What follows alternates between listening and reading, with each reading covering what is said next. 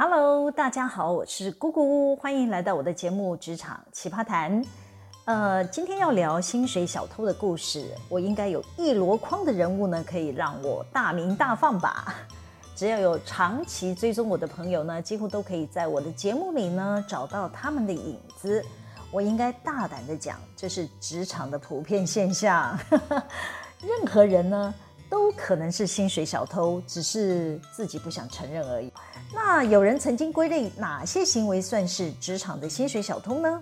就有人指控啊，假借上厕所或者是抽烟的，一去呢半个小时不见人影的，都是薪水小偷。听到这里呢，可能有人会抗议啦，呃，说这是生理需求吧？嗯，我同意。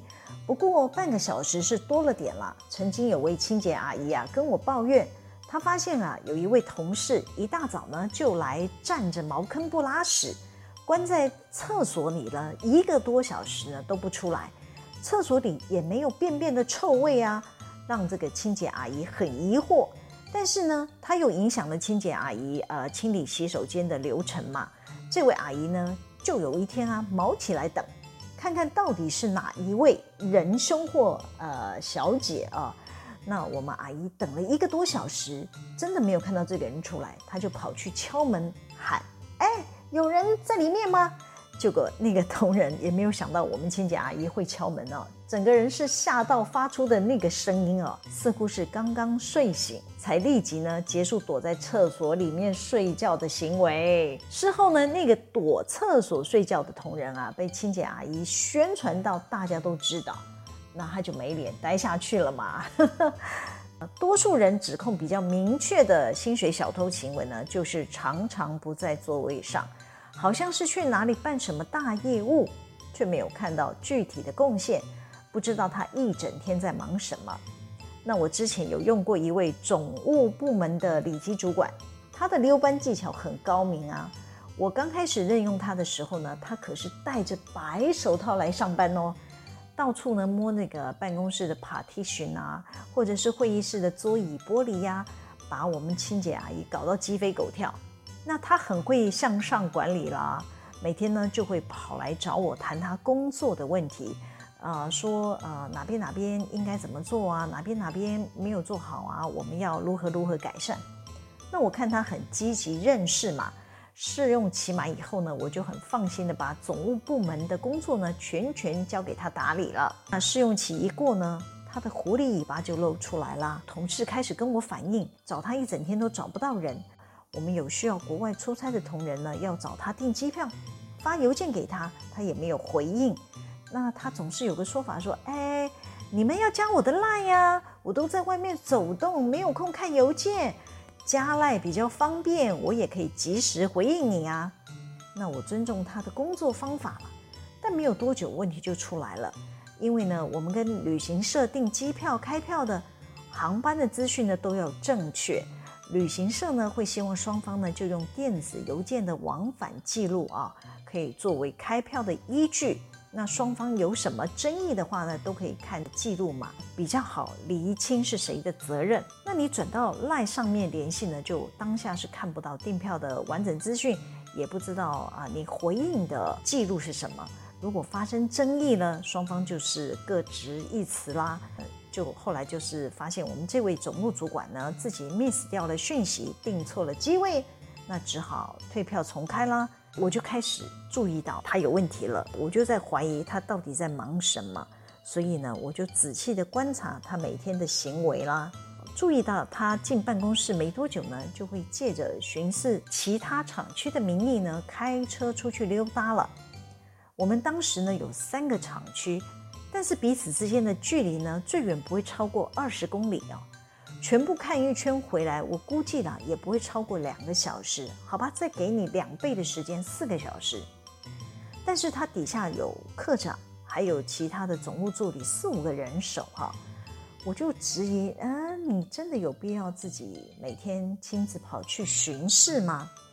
那就有一天下午呢，我发现他从上午十点多就不见人影了。那我就借着有某一件事情要找他询问，我就刻意打电话给他。我问他说：“哎，你现在人在哪呀？”他就回我说：“啊，因为某个厂区的办公室缺拖鞋，他亲自跑去卖场选购。虾米呀，为了几双拖鞋，一个高薪的里级主管就花掉半天的时间，实在是不敷成本呐。”我就口气有点严厉地说：“哦，原来你是这样规划工作的啊。”只是几双拖鞋需要你这个高阶主管亲自跑去卖场吗？那又有一天呢，离我们总部最远的厂区同仁打电话来啊，抱怨呢外面下大雨，厂房里面到处都漏水。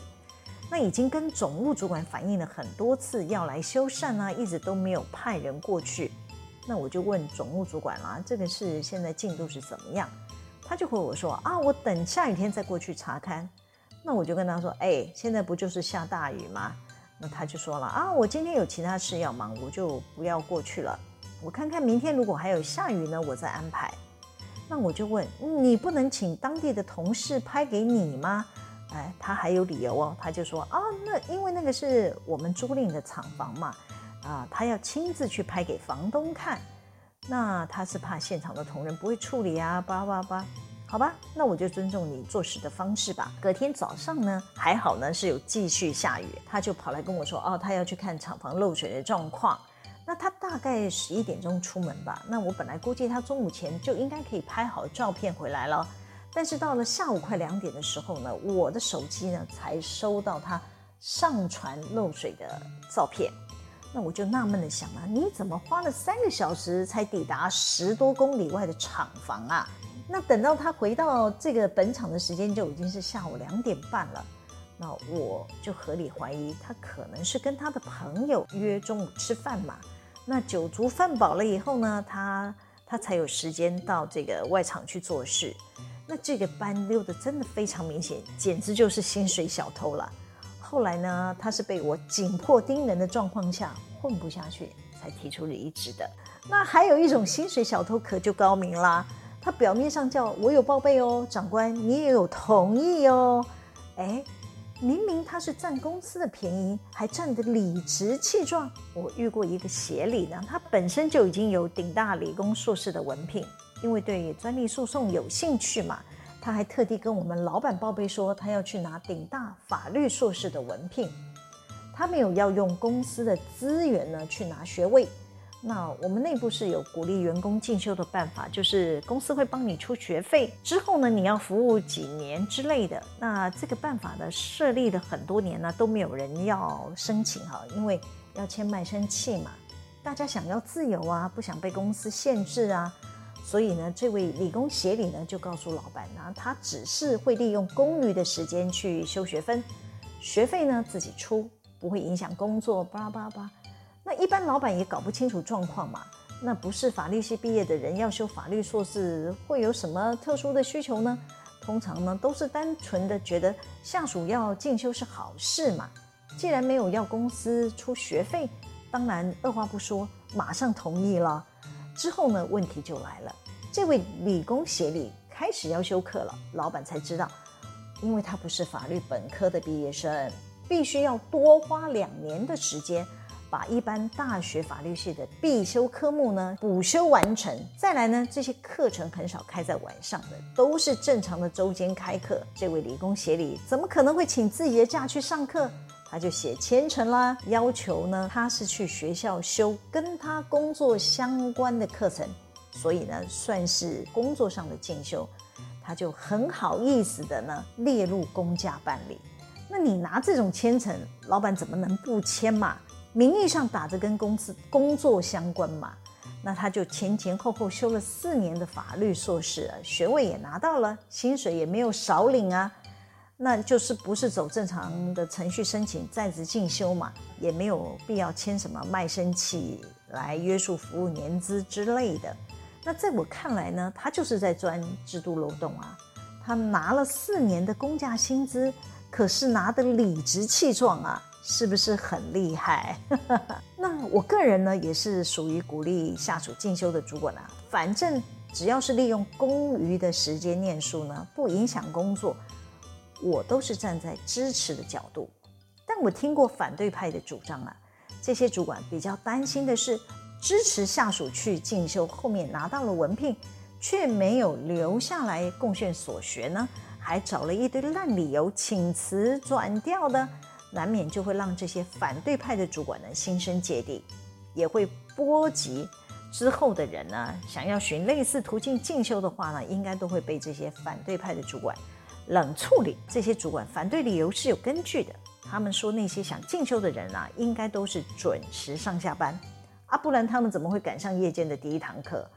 考绩当然就没有理由要比其他人好嘛。他们考绩不好，还要回头抱怨他的主管，这不是拿石头把砸自己的脚吗？当然，还有另外一个理由啦，也是让这些反对派的主管无法苟同，就是很多在职进修的人呢，都会利用上班的时间做学校报告之类的，明显就是影响公司的任务进展呐。主管要是当面纠正呢，不就等同撕破脸了？那些进修者，可能拿到学位之后呢，还是会要走人，还不如一开始双方就把话说清楚，不能互相配合的，就早点拆伙也好啦。那接下来我要跟大家分享的薪水小偷呢，就是走这种不可告人的路线，也是啦。谁会敲锣打鼓说我正在做薪水小偷呢？都嘛是神不知鬼不觉，搞到主管突然才警觉到，哦，原来这个人早就偷偷摸摸做着自己的事啦。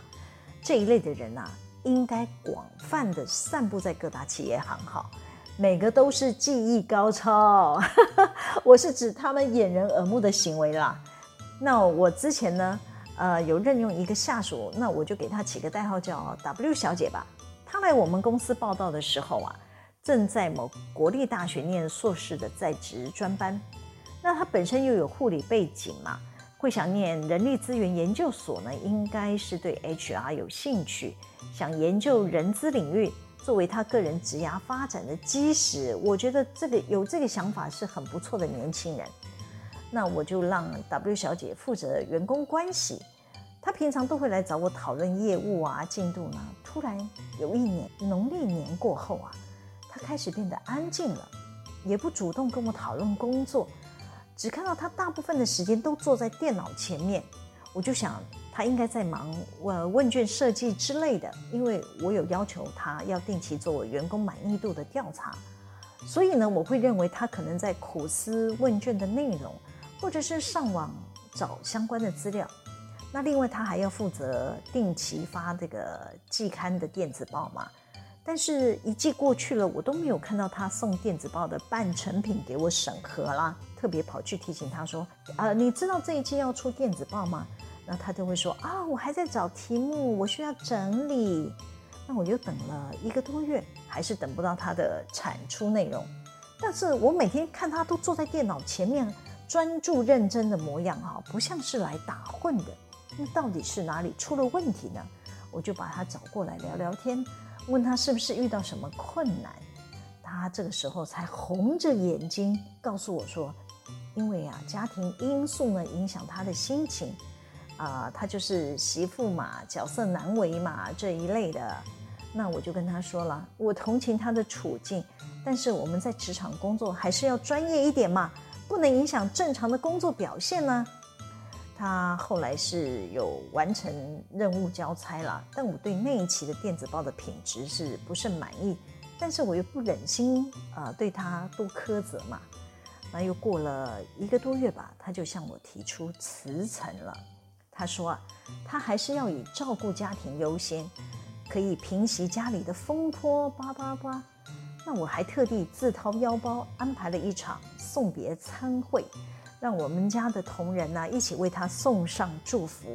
那一晚啊，他还很感性的对我说：“谢谢姐姐，你给我机会。”露出得意洋洋的口吻说：“他终于写完论文，可以顺利毕业了。”我看他笑脸如花、开心洋溢的样子，我才恍然大悟，原来这大半年啊，他没有产出电子报什么的。都是在埋首写他的毕业论文，我怎么这么后知后觉啊？又隔没多久啊，我有个人资圈的朋友突然跟我联络，他说他要向我打听 W 小姐，因为 W 小姐跑去应征他们家的人资主管啦。朋友啊，特地拨电话给我询问 W 小姐的工作表现。哎，坦白讲，我听到这个消息不太开心啊。我有种我本将心向明月，奈何明月照沟渠啊。我是觉得 W 小姐为了写论文欺骗我的感情啊，不是啦，是我的同情心。她当时向我提到家里难堪的事，我是疼惜她的遭遇啊，并没有对她延误工作呢多做什么苛责。结果嘞，她拿到硕士的学位，竟然就准备跳槽。她那大半年没有贡献的行为。啊，不就是跟薪水小偷没两样吗？好啦，今天就先分享到这里。喜欢我的主题吗？可以帮我们留言、按赞、分享、订阅。每周日都会有更新的内容在各大 Podcast 平台上传哦，请大家要记得追踪我。谢谢大家的收听，我们下次见喽，拜拜。